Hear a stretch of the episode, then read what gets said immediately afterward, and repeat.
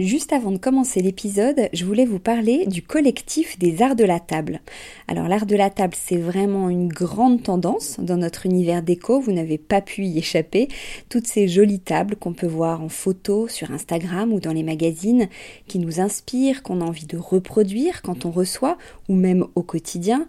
Tous ces chefs et ces restaurants qui font attention autant au contenu qu'au contenant, et toute cette jolie vaisselle qu'on peut voir dans les boutiques, eh bien c'est tout ça que défend le collectif des arts de la table, qui a pour ambition donc de promouvoir et de valoriser la filière française des arts de la table. Grandes marques, créateurs indépendants, artisans et détaillants passionnés, ils sont tous unis d'une même voix pour faire rayonner leur savoir-faire et leurs produits mais aussi pour vous inspirer. Tous les mois, le collectif des arts de la table vous propose une nouvelle tendance qui vous donne plein d'idées sur les matières, les couleurs et les formes du moment, et bien sûr une sélection de produits de marque française que vous pouvez donc retrouver sur leur site lesartsdelatable.fr ou sur leur compte Instagram lesartsdelatable. Allez, place à l'épisode maintenant.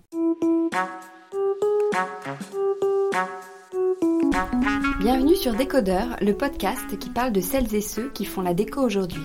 Je m'appelle Hortense Leluc et à chaque nouvel épisode, j'invite à mon micro un architecte ou un designer, une marque reconnue ou émergente, un entrepreneur ou un influenceur, quelqu'un que vous allez connaître ou pas, mais qui dans tous les cas va nous parler déco. Son parcours, son métier, son quotidien, son univers, ses goûts, on saura tout. Enfin, j'espère.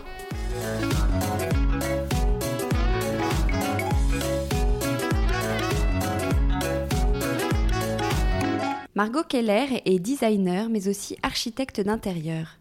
Avec son style poétique, décalé, sensible aussi, elle imagine aussi bien des meubles que des objets pour Biblo, Artaud, Roche-Beaubois, Made et maintenant en son nom avec Margot Keller Collection, mais aussi des expériences globales comme on dit, c'est-à-dire qu'elle pense à un lieu, son mobilier, son espace et son identité. Évidemment, c'est passionnant. Évidemment, on a envie d'en savoir plus. Bonjour Margot. Bonjour Hortense. Alors vous êtes designer et architecte d'intérieur. À quel moment de votre vie vous avez choisi de faire ce métier, enfin ces deux métiers? En fait, c'est arrivé assez tôt puisque toute petite, euh, je travaillais déjà avec euh, pas mal d'outils dans ma chambre. Euh, je faisais des herbiers, j'avais une passion pour les fleurs et une passion pour le bricolage. Donc j'étais toujours en train d'imaginer des, des, petites constructions, des petits assemblages de matériaux. Ensuite, ça s'est confirmé avec des cours de dessin et de peinture sur céramique. à partir de 13-14 ans, je faisais ça vraiment tout le temps, des cours aux beaux-arts, et puis voilà, petit à petit, euh, on se dit qu'on a quand même euh, une certaine perception de, de, de, l'art et euh, des, des, des, différents moyens de bricoler, etc., et de fabriquer des choses. Alors du coup, comment vous avez appris ce métier? Quel a été votre, votre parcours pour en arriver là? Alors en fait, assez vite, euh, j'ai entendu parler de ce mot, le design. Et euh, au début, c'est vrai que, comme je disais, je faisais beaucoup de bricolage et de, de dessin, mais c'était plus pour moi ou pour euh, mes parents. Et en fait, j'ai commencé à dessiner, à redessiner les meubles de ma chambre. Et c'est une amie de ma maman, en tombant là-dessus, qui me dit, mais en fait, tu, tu, plus tard, tu vas être designer. Et moi, dans ma tête, il y a quelque chose qui s'est allumé. Je me suis dit, ouais, designer, ça sonne bien. Il y a quelque chose d'intéressant dans ce mot-là qui est un peu mystérieux et puis qui, voilà, qui a cette sonorité intéressante. Et à partir de là, j'ai tout mis en œuvre pour essayer d'atteindre ce but et cet objectif. Et euh, donc, j'ai commencé à me renseigner sur les écoles, qui étaient une bonne affaire pour, euh, pour réussir dans ce domaine-là. Et très vite, j'ai entendu parler de l'école Boulle et de l'école Olivier de Serres, des écoles d'art appliqué de Paris. Et donc à ce moment-là, moi, marseillaise, euh, je me dis qu'il faut que je trouve un moyen pour monter à Paris et pour être prise dans ces écoles-là. Et, euh, donc j'ai terminé ma scolarité à Marseille, mais le, but, c'était vraiment de pouvoir euh, atteindre ces, écoles-là à Paris. Mais justement, faire des formations dans des écoles qui sont connues ou réputées comme celles que vous avez faites, est-ce que ça aide, ça, ça, ça booste pour après, ça permet de créer un réseau, etc. Clairement. Après, euh, je pense qu'on peut y arriver du moment qu'on a envie d'y arriver, qu'on a décidé qu'on allait y arriver et qu'on tient ce rêve-là et cette ambition-là. Je pense qu'il peut exister euh, des tas de, façons de le faire et d'y arriver. Il n'y a pas peut-être une école meilleure qu'une autre. En revanche, c'est vrai que ce sont des écoles qui donnent des clés et qui donnent une manière de, procéder, qui, forment aussi à une, voilà, une, une certaine réflexion, une manière de réfléchir à un projet qui sont tout à fait adaptés ensuite à ce qu'on vit au quotidien en tant que professionnel. Et c'est aussi des écoles où on retrouve que des gens qui sont passionnés, quoi, des gens qui sont là pour ça. Moi, je sais que j'ai rencontré des amis très chers euh, dans ces écoles-là parce qu'on a partagé beaucoup de choses. Et donc ça, c'est très stimulant parce que c'est pas que des gens qui sont là par hasard. Euh, c'est des écoles qui sont très demandées et donc qui attirent aussi des gens qui ont très envie d'être là. Donc ça, c'était super. Et au-delà de ça, les, voilà, la formation est intéressante et tout le, le, corps professoral est aussi extrêmement qualifié. Donc ça, ça, ça, apporte quand même malgré tout des clés. Quoi. Un plus. Mm. Ouais.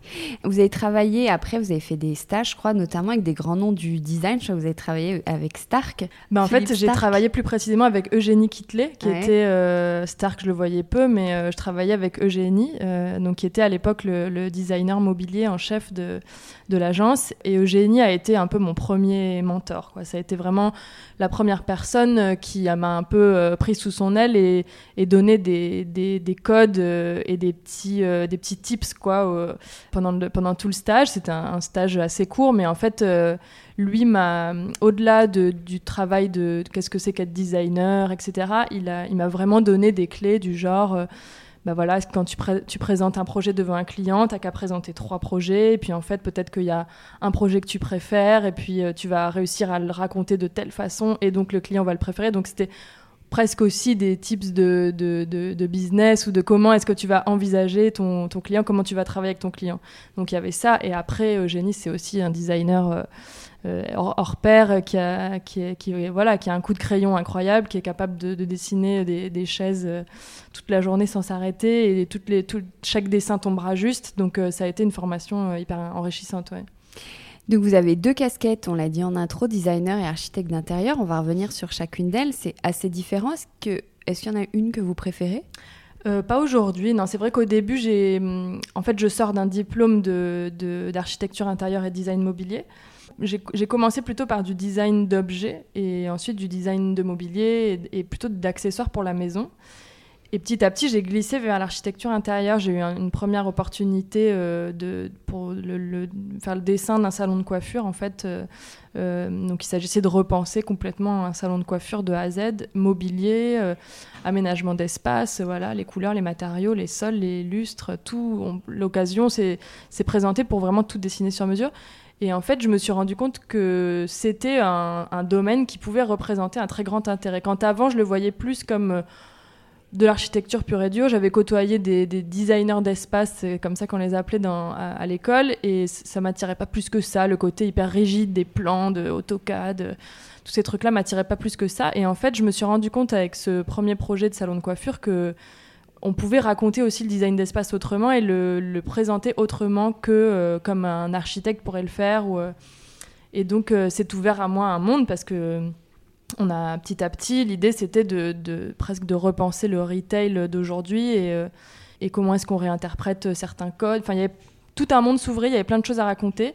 Et, et, pour pouvoir aussi proposer des, choses extrêmement sur mesure, quoi, et donc que l'histoire puisse être globale. Donc c'est vrai que Aujourd'hui, j'adore euh, dessiner des objets parce que c'est un sujet euh, complet, que, que euh, voilà, on essaie de, de, faire en sorte que l'objet soit intéressant, soit émotionnel, enfin, crée de l'émotion et, et, génère des émotions chez les gens. Donc c'est passionnant. Et en même temps, les sujets d'architecture intérieure sont beaucoup plus c'est beaucoup plus global comme approche. Ça nous permet de nous exprimer aussi de façon euh, beaucoup plus globale. Donc, euh, je ne saurais pas choisir aujourd'hui entre les deux.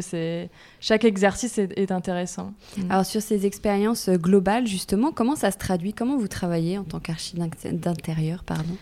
Tout dépend le sujet, tout dépend le contexte. Ce qu'on aime faire, enfin ce que j'aime faire, c'est euh, et conjointement avec le client, c'est partir de zéro. Et pour partir de zéro, il faut déjà déconstruire tous les archétypes qu'on peut avoir dans la tête.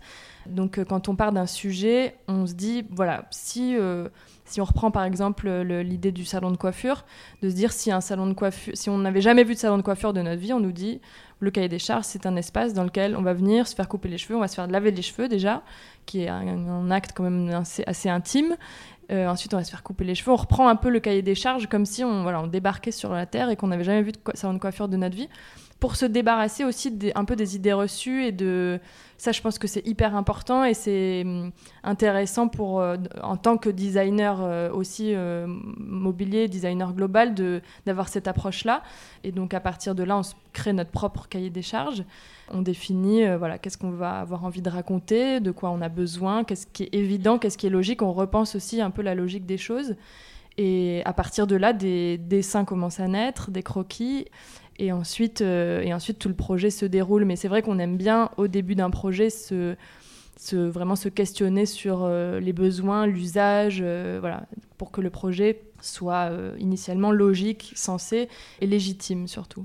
Et vous travaillez comme ça aussi pour la partie design d'objets? Oui, aussi. Alors après, c'est vrai que le design d'objets, c'est disons que pour l'architecture d'intérieur et le retail, le design global, c'est vrai que c'est exactement ça le début du processus.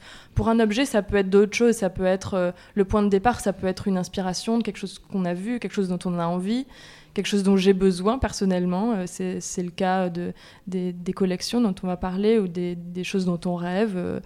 Euh, mais ça peut partir aussi beaucoup à des usages. Ça a été le cas pour la, chaise Swim que j'ai dessinée pour Biblo de se dire que voilà, en 2019, on a peut-être besoin que notre mobilier euh, suive nos, nos, mouvements à l'intérieur d'un appartement, à l'intérieur d'un chez-soi. Et donc, on avait besoin que ce mobilier devienne plus fin, plus léger à transporter, et peut-être avec une petite anse qui induise une gestuelle et un, un mouvement de l'objet. Donc ça, ça, c'est un rapport aussi avec nos usages et la façon dont on va vivre après avec les objets. Mais vous imaginez d'abord des, objets, des projets, et ensuite vous prospectez des clients, des marques, ou ce sont eux qui viennent vous, vous chercher? Un peu des deux. En fait, la plupart du temps, euh, c'est vrai qu'on vient me chercher quand même euh, relativement. C'est plutôt dans ce sens-là que ça se passe. Et c'est ça qui est intéressant aussi parce que je pense qu'en tant que designer, enfin moi c'est ce que j'aime aussi dans ce métier-là, c'est d'évoluer sous la contrainte et de pas de, pas comme un artiste qui va vraiment évoluer très librement et, ne pas se mettre à de vous, contraintes. Ça vous plaît de travailler avec euh, un cahier besoin, des charges en fait parce que c'est ça en étant designer, vous êtes à la fois euh, créatif mais en mm. même temps il y a, y a une, mm. un côté euh, pratique, je sais pas comment on dit, logique, raisonnable. Exactement, ouais. Bien que je, pense que je suis pas parmi les plus euh, industriels de ma, de ma génération et, euh, et, c'est pas comme ça qu'on définit mon, mon, style, si on peut parler de style, mais en tout cas, dans, la, dans le processus de création, j'ai absolument besoin de ce cahier des charges, qu'il soit réel, rédigé ou qu'il soit euh, que, que, je le construise moi toute seule dans ma tête mais j'ai besoin de cette structure-là. Sans cette structure-là, je suis incapable de dessiner. Alors, ça ressemble à quoi un cahier des charges, par exemple? Ça ressemble à, euh, ben, par exemple, euh, quels, quels, vont être les usages, qui, qui, va l'utiliser, euh, comment est-ce qu'on va l'utiliser, si c'est un objet, où est-ce qu'il va être installé dans la maison, si c'est un objet qu'on porte.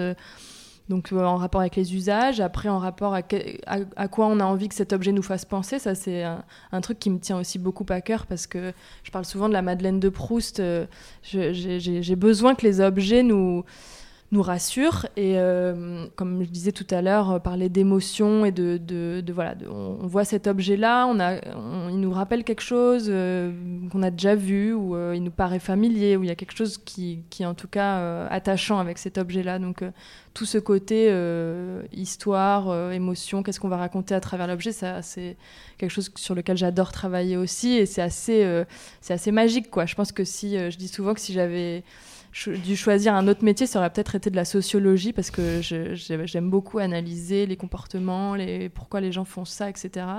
Et d'ailleurs, avec ce nouveau projet de, collection, je le, vis complètement parce qu'on est en direct avec les, les, clients et donc on voit exactement euh, pourquoi est-ce qu'à un moment donné, les gens vont se mettre à adorer tel objet et pas un autre? Et comment un objet peut procurer une émotion? Je pense que, comme je disais, il faut que soit qu'il nous rappelle quelque chose euh, qu'on a déjà vu, mais on ne sait pas trop pourquoi, euh, qu'il fasse référence à quelque chose qui est inscrit dans la mémoire collective.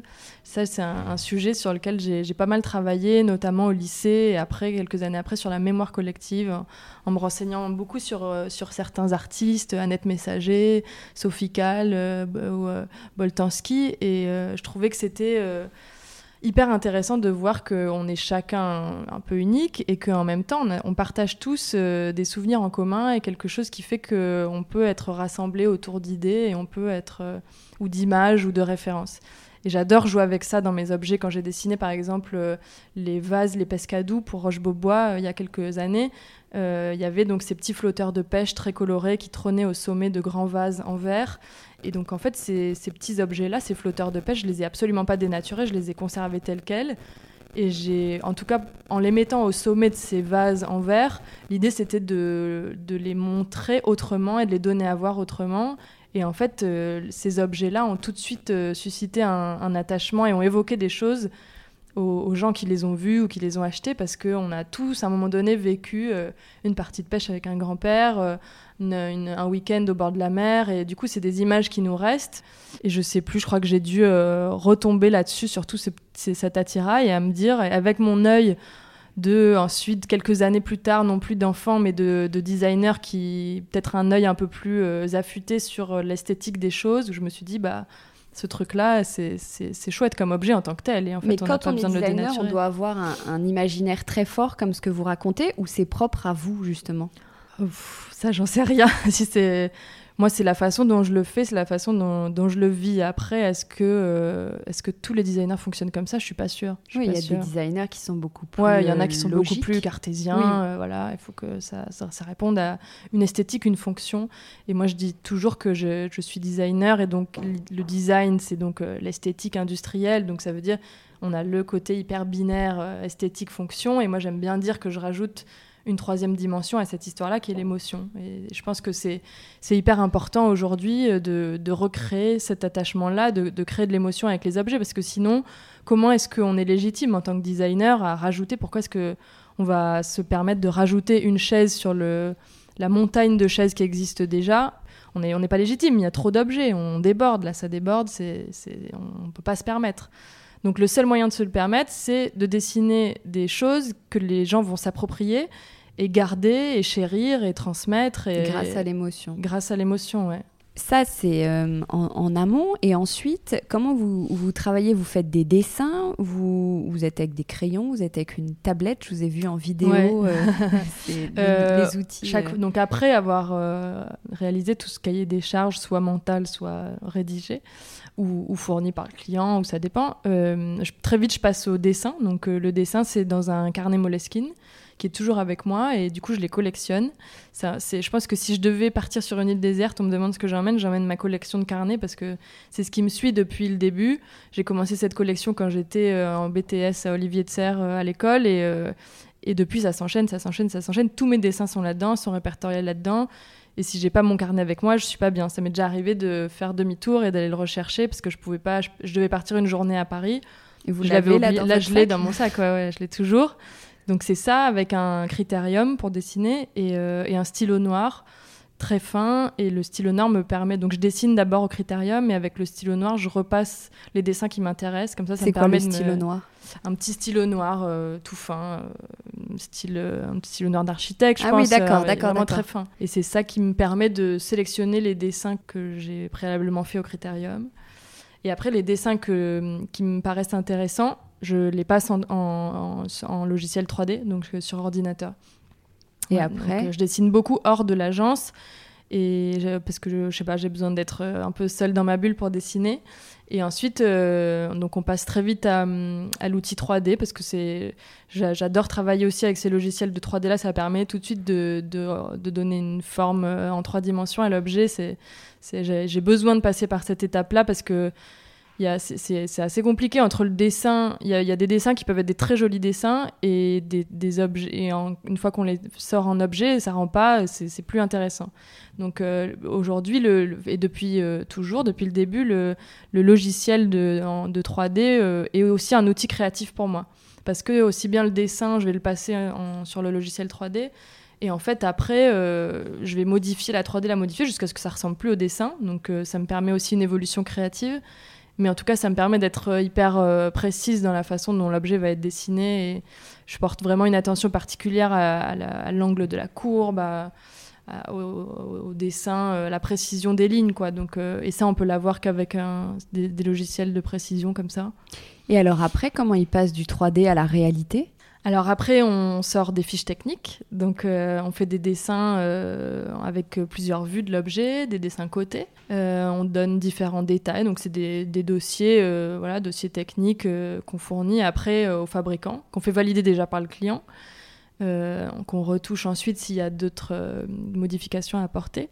Et ensuite, on le transmet ce document aux fabricants qui ont euh, la plupart du temps l'habitude de travailler avec ces, types de dossiers. Et sont vos fabricants ou sont les fabricants du client? Ça dépend. Euh, ça dépend pour quel, euh, quel sujet. C'est vrai que quand c'est les clients qui sont déjà un peu dans le monde du design, on va dire, ont souvent leurs propres fabricants parce que ils ont historiquement ils font de l'objet, ils font du meuble, etc. Donc ils ont leur réseau de fabricants. Après, il y a aussi des nouveaux clients qui viennent, euh, ils n'ont jamais fait des petites startups. Là, je pense notamment à des clients qui n'ont jamais fait d'objet encore et qui, du coup, savent pas trop dans quel euh, pied ils mettent, euh, voilà, enfin, comment, comment ça va se présenter et comment on, fonctionne avec un fabricant. Et dans ce cas-là, je les accompagne vraiment dans la, la, réalisation du prototype. Et, il y a beaucoup de prototypes avant un, objet final Ça dépend, ça, dépend, des produits. Ouais. Il y a des produits pour lesquels, il y a des produits simples, on va dire, de presque que uniquement décoratif quoi où là euh, bon bah c'est one shot il faut que ça aille vite euh, notamment voilà quand je travaille pour euh, Roche Beaubois ou des des, des marques comme ça où ça il faut que ça que ça aille vite quand même et, et, et surtout que les fabricants ont l'habitude donc les fabricants de, de, luminaires, etc. Ils ont l'habitude de fabriquer des luminaires, donc à partir de la 3D qui est assez précise, ils arrivent très vite à un proto qui ressemble à ce qu'on avait envisagé. Et puis parfois on a des surprises, parfois on croit qu'on s'est compris, mais en fait on s'est pas compris. et voilà, et après, on, suivant la, technicité du produit, quand c'était pour, euh, pour euh, des flacons de parfum, euh, c'est sûr que là il faut en faire 20 avant d'arriver au, au, prototype final. Donc vous venez de lancer une collection d'objets, Margot Keller Collection. Quel a été votre moteur? Pourquoi vous lancez en votre nom? En fait, euh, il y a quelques années, j'ai déjà lancé un premier projet euh, d'auto-édition qui s'appelait Objet de compagnie. Euh, l'idée, c'était de, s'exprimer de façon plus libre. Alors, ça voulait pas dire sans cahier des charges. L'idée, c'était de s'en fixer quand même un et de, raconter des histoires aussi à travers ces objets-là. En tout cas, j'avais envie de me dire, c'est un peu ma cour de récré. Il y a personne qui va me dire comment faire, etc. C'est des objets que j'avais en tête depuis longtemps, que j'avais envie de, faire et, et j'avais aussi envie de me rapprocher du client final parce que c'est vrai qu'en tant que designer, on est toute la journée en contact avec nos clients, mais nos clients sont eux-mêmes les distributeurs des produits. Donc on n'est jamais vraiment en contact direct avec les clients. On ne vend pas nous-mêmes nos produits euh, directement. Donc ça, j'avais envie aussi de me frotter à cet exercice-là. Et en fait, ce projet a commencé à prendre un peu d'ampleur, trop d'ampleur. Je me suis dit, là, ça me dépasse un peu, il fallait renouveler les collections. J'avais, je tenais un e-shop, les commandes, les services après-vente, les casses. Et en fait, euh, mon, travail à côté de, design, de studio de design et d'architecture intérieure prenait de plus en plus de place aussi. Et donc, j'ai tout arrêté. Je me suis dit, là, on verra plus tard. Peut-être qu'un jour, euh, une bonne fée sonnera à ma porte et qu'on pourra euh, réaliser ce projet-là. Et donc au mois de décembre, Anaïs, la bonne fée, sonné à ma porte et m'a dit voilà, j'ai envie d'un projet, j'ai envie de rentrer à Marseille. Elle, était, elle, travaillait, elle, chez Yves Saint-Laurent euh, aux bijoux. Et elle travaillait avec Eddie Sliman pour la fabrication, notamment de toutes les collections bijoux. Et donc, on a commencé à rediscuter de ce projet. C'est arrivé un moment aussi où ça revenait un peu dans ma tête parce que, voilà, ça fait dix ans que je fais ce métier-là, dix ans que je qu'on fait des objets en grand nombre, que c'est un rythme effréné aussi de travail et de, production, de voilà, et de, produits qui viennent et qui s'en vont, on ne sait pas trop pourquoi. Et donc j'avais aussi envie à un moment donné de pouvoir, euh, je pense que c'est l'âge qui veut ça aussi à un moment donné, ou le fait que maintenant j'ai deux enfants et que j'ai besoin d'avoir euh, d'avoir une place peut-être plus légitime ou j'en sais rien, mais en tout cas j'ai eu besoin de raconter le fait que quand on est designer, on tient, comme je disais tout à l'heure, une sorte de responsabilité puisqu'on fabrique des objets, on fait en sorte qu'il y ait des nouveaux objets qui, apparaissent. Et donc, quelle est notre légitimité? Alors, est-ce que, euh, comme je disais, on va faire des objets euh, avec de l'émotion, les gens vont s'y attacher? Donc ça, c'était un des éléments importants du cahier des charges pour ces collections-là. Et l'autre élément qui était important, c'était de, de proposer une production qui soit beaucoup plus raisonnée, raisonnable et donc local évidemment. Et, en venant de Marseille et en habitant cette région-là, de se dire qu'il existe tellement de savoir-faire, d'artisans, de, de, choses incroyables qu'on a envie de valoriser, quoi, qu'on a envie de... Les, et puis c'est des, des, des, hommes ou des femmes qui aujourd'hui travaillent pour... Euh, qui, qui, ont du mal à faire revivre cet artisanat. Et je pense qu'en tant que designer, c'est aussi notre rôle un peu de les, de les revaloriser. Euh, en termes d'inspiration, est-ce que vous pouvez nous dire deux mots sur cette collection? Donc la collection s'appelle Vue Mer. Euh, comme je dis sur euh, le site, j'ai rédigé un petit texte pour essayer de me poser pourquoi est-ce que j'ai choisi la mer. Je pense que en venant de Marseille, c'est un peu une évidence. est-ce que c'est est -ce c'est un cliché J'en sais rien, mais tant pis à la limite. Les clichés, Marseille, on, les connaît. En tout cas, c'est quelque chose pour moi qui est de toute façon très inspirant. C'est euh, la mer, elle borde mon quotidien depuis euh, depuis que je suis née, quoi. Et je pense que la mer et, Marseille, hein, et tout ce qu'il peut y avoir autour, le, côté euh, les, roches, les couleurs, la lumière, etc., sont, des choses très inspirantes. Et je pense qu'aujourd'hui, je réalise quelque chose que je réalisais pas forcément avant, à quel point cette région, cette ville, cette manière de vivre, cet art de vivre sudistes, euh, même provençales, hein, des, origines, des façons de, manger, des façons de, se comporter avec les autres, sont influents, euh, influencent mon travail au quotidien. On dit que votre style est féminin et poétique. Est-ce que ça vous convient? Comment vous le définiriez, vous, avec vos mots? Oui, moi, disons que comme je disais, avec mes mots, je définirais quelque chose qui essaye en tout cas d'être chaleureux, de, parler aux gens. Donc c'est vrai que je, je, pense pas du tout qu'on soit dans quelque chose de froid, de minimaliste, même si j'aime bien quand même cette casquette de de d'épurer c'est-à-dire euh, et épurer dans le sens on va aller quand même à l'essentiel des choses donc je suis pas j'essaye de pas être dans euh, le décoratif pour le décoratif ou euh, la courbe qui va servir à rien qu'on va rajouter juste pour faire joli ou J'essaie d'être quand même dans une, une espèce d'évidence. Féminin, je pense que c'est peut-être, oui, le ce côté chaleureux-là, ce côté rond. C'est vrai qu'il y, y, y a, beaucoup de courbes, hein, il y a très peu d'angles droits et de choses, de choses piquantes dans ce, dans ce que j'essaie. Ou alors, si c'est piquant, c'est parce qu'on veut que ça le soit. Et poétique, je pense que c'est aussi ce côté, les objets qui racontent une histoire, qui éveillent un imaginaire. Hmm. Hmm, ça, oui. Et est-ce que ce style, vous l'avez en fil rouge, quelles que soient les collaborations, ou vous devez vous adapter à chaque client? Ce qui est bien, c'est qu'avec euh, c'est l'expérience entre guillemets que je commence à avoir euh, au fur et à mesure des, années, c'est que maintenant les gens qui viennent me chercher viennent me chercher pour ça. Ce qui n'était pas forcément le cas au début, parce que quand on démarre, on essaie de se créer une identité, de, de, de, se battre pour cette identité et de, dire euh, oui, vous voulez ça, mais en fait, moi, je peux aussi vous proposer ça. Et puis, quand on n'a pas ni d'expérience ni de projet à montrer en disant mais si je vous promets regardez ça va être bien ça, au début c'est compliqué. Et puis euh, petit à petit en fait euh, les gens viennent me chercher parce qu'ils voient aussi ce, ce, style entre guillemets cette, en tout cas au-delà du style j'ai du mal un peu avec le mot style alors qu'est-ce qu'on peut dire comme mot?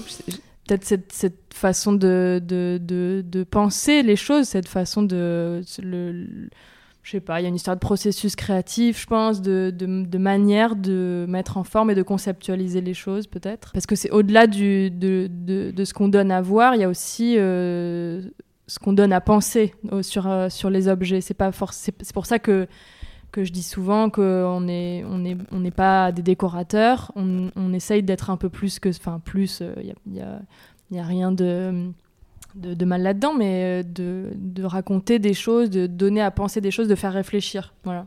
Un peu comme un artiste pourrait le faire, sauf que nous, c'est sur d'autres sujets. Du coup, est-ce que vous suivez les tendances ou vous devez vous en affranchir?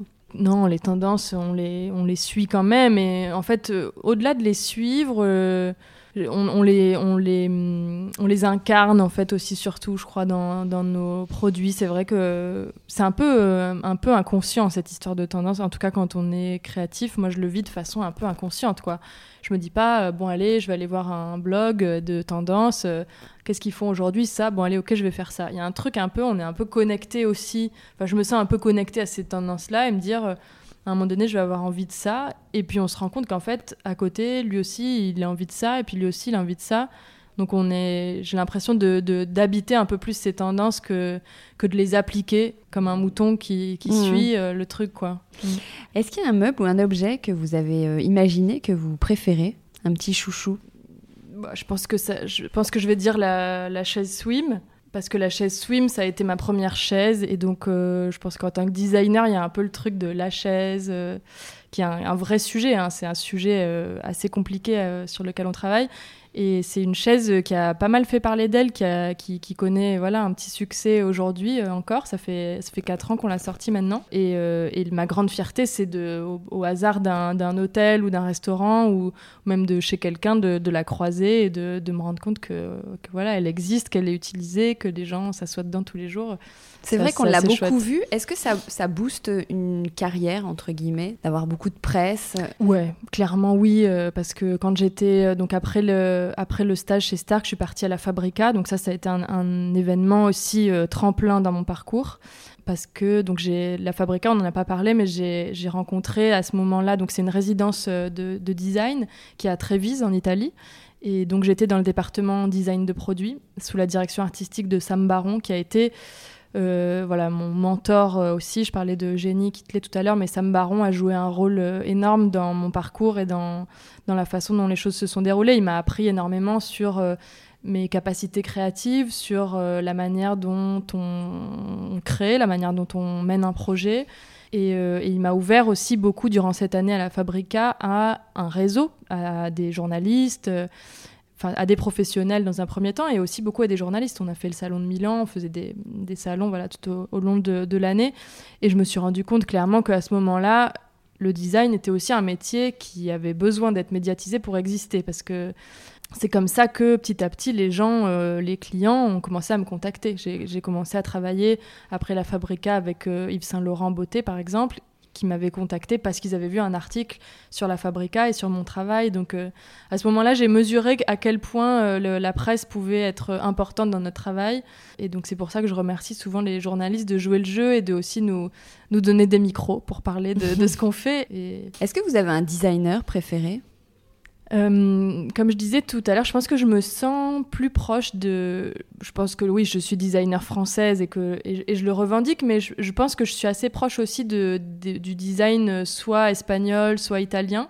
Je pense qu'il y a quelque chose dans le design italien, peut-être de, de, ludique ou d'un peu impertinent que j'aime bien et euh, le design espagnol qui est très chaleureux, très en courbe, très, très coloré. Et je me sens proche de ça aussi. La, couleur a vraiment une place importante dans mon travail. Donc, euh, donc oui, des gens comme Enzo Mari, des gens ou, espagnols comme Jaime Ayon, ou c'est des, des, des, des, formes de design qui me parlent.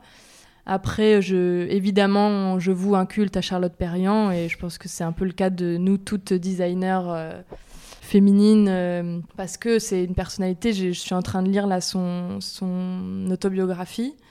Et en fait, euh, c'est incroyable comme cette, cette, dame vivait avec une modernité. Enfin, son, parcours de vie pourrait être le, pas le même aujourd'hui, mais je veux dire, ça pourrait s'appliquer. quoi. C'était. Euh, elle était aussi impertinente, elle était aussi à mettre des coups de pied dans la fourmilière, à, travailler avec, avec Corbu, avec Jeanneret, tout ça, c'est passionnant. Et donc, je, je me dis waouh elle a fait ça à ce moment-là elle était un peu toute seule quoi. C'était un peu la, petite euh, la petite dame là comme ça qui qui remuait euh, qui remuait un peu euh, c'est les, un peu les idées préconçues sur l'esthétique industrielle de l'époque. Donc c'est inspirant de lire ça et, et passionnant. Mm. qu'est-ce qui nourrit votre univers? Qu'est-ce qui vous inspire? Les gens, je pense, la, façon dont vivent les gens, la façon dont les gens se comportent, et puis, euh, et puis tout ce que je vois au quotidien, euh, l'héritage, beaucoup, les traditions, beaucoup. Euh, j'aime bien tout ce qui est ancien, les, objets qui ont des histoires. J'aime bien voilà, qu'on me raconte que tel objet avait appartenu à telle personne. Ça, je trouve que c'est hyper inspirant et c'est ce que j'essaye de recréer parce que j'ai l'impression que depuis ces quelques années, on a perdu un peu ce côté-là dans les objets. Les objets euh, sont des, mouchoirs, on les utilise et on les jette. Et on peut pas se permettre ça, on peut plus se permettre ça. Donc euh, c'est voilà, des, moulures, des belles moulures m'inspirent, des, des, lieux chargés d'événements et d'histoires m'inspirent. Et euh, le Sud m'inspire beaucoup aussi. Et mes souvenirs d'enfance m'inspirent beaucoup aussi. Et c'est comment chez vous On a vu récemment sur le blog de Billy Blanquette, je fais un petit clin d'œil. Est-ce que vous pourriez décrire à ceux qui Alors, pas ce, cet appartement-là, euh, on l'a vendu. Et donc là, actuellement, chez moi, c'est en gravat. on a acheté en fait un nouvel appartement. Et donc, euh, c'est un exercice génial parce que ça fait donc quelques années que je, dessine des intérieurs euh, pour soit des particuliers, soit des professionnels, des boutiques. Et là, c'est la première fois que j'arrive à avoir carte blanche pour moi. Alors, c'est très difficile. Je pensais pas que ça le serait autant pour, euh, pour soi. J'arrive pas à faire des choix. Je, là, il faut que je choisisse deux couleurs pour ma chambre. Je n'y arrive pas. J'en suis à mon dixième Photoshop parce que mon mari a aussi son, mot à dire et il commence lui aussi à avoir un petit œil aguerri euh, sur le design et l'archi intérieur. Donc euh, c'est en construction, livraison dans un mois, mais euh, voilà, ça va être, c'est un grand appartement type haussmanien et donc je me suis amusée à décaler un peu les codes entre les moulures existantes et des couleurs complètement décalées qui peuvent révéler ce, ce, patrimoine un peu historique dans l'appartement. C'est quoi une couleur décalée? Euh, ben, par exemple, on va mettre euh, du, on va mettre un terracotta associé à un bleu nuit. On va mettre euh, un, le, vert bancha de Faro Ball qui est, bon, ça c'est encore en négociation avec mon mari, mais qui est un, vert kaki presque avec des, des, des, tonalités un peu jaunes à l'intérieur. Donc c'est et puis chaque pièce va avoir son code couleur. Donc on va oser ça. On va voir si on s'en lasse, on repeindra tout en blanc, mais mais j'ai envie de ça, j'ai envie de, de, de m'amuser un peu. Vous faites un métier qui est très créatif, vous l'êtes aussi à la maison? Avec des enfants, forcément. Oui, ouais. Oui, c'est vrai que c'est aussi ça, quand j'étais petite, qui m'a donné envie de, de, de, de, de créer. C'est que j'avais un lien particulier euh, à la création via ma mère, qui dessinait beaucoup.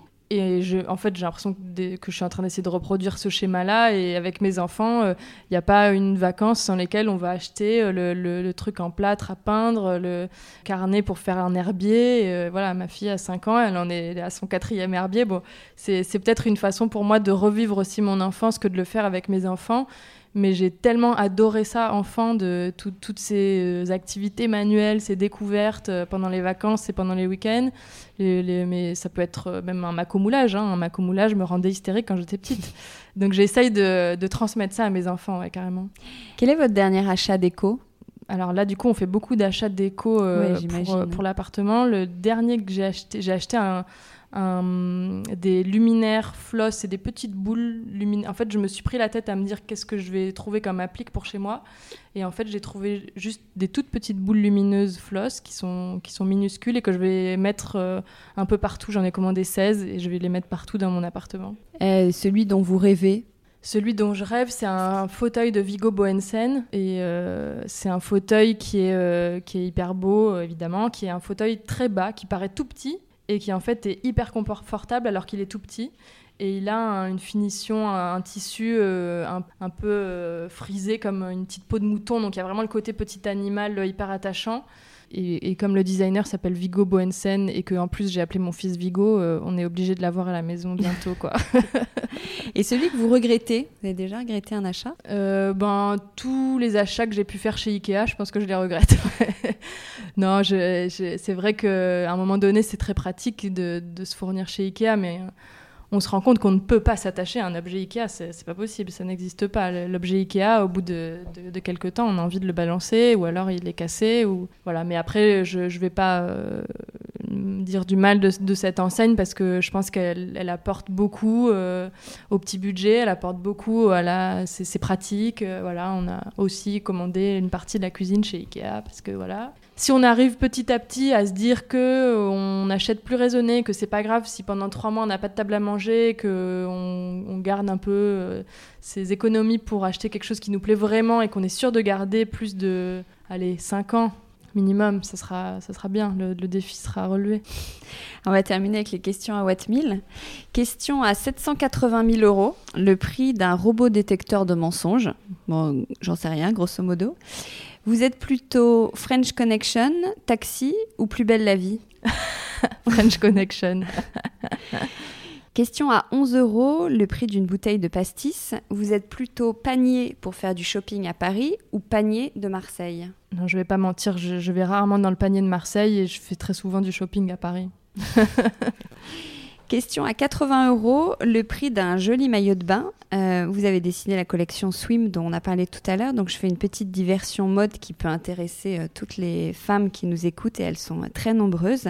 Je vous pose donc la question de l'été 2019, maillot de bain une pièce ou maillot deux pièces pour la plage? Eh bien une pièce. une pièce après deux enfants, une pièce, et parce qu'une pièce c'est élégant et que en fait à 30 ans, on n'a plus forcément besoin d'avoir le, ventre bronzé. Merci beaucoup Margot. Merci Hortense. Je remercie également l'hôtel Panache où a été enregistré cet épisode.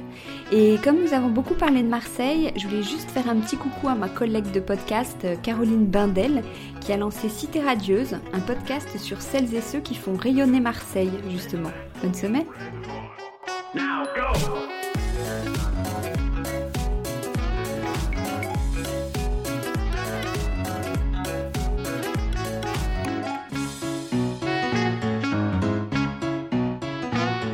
Décodeur, c'est terminé pour aujourd'hui. Merci pour votre écoute. J'espère que cet épisode vous a plu.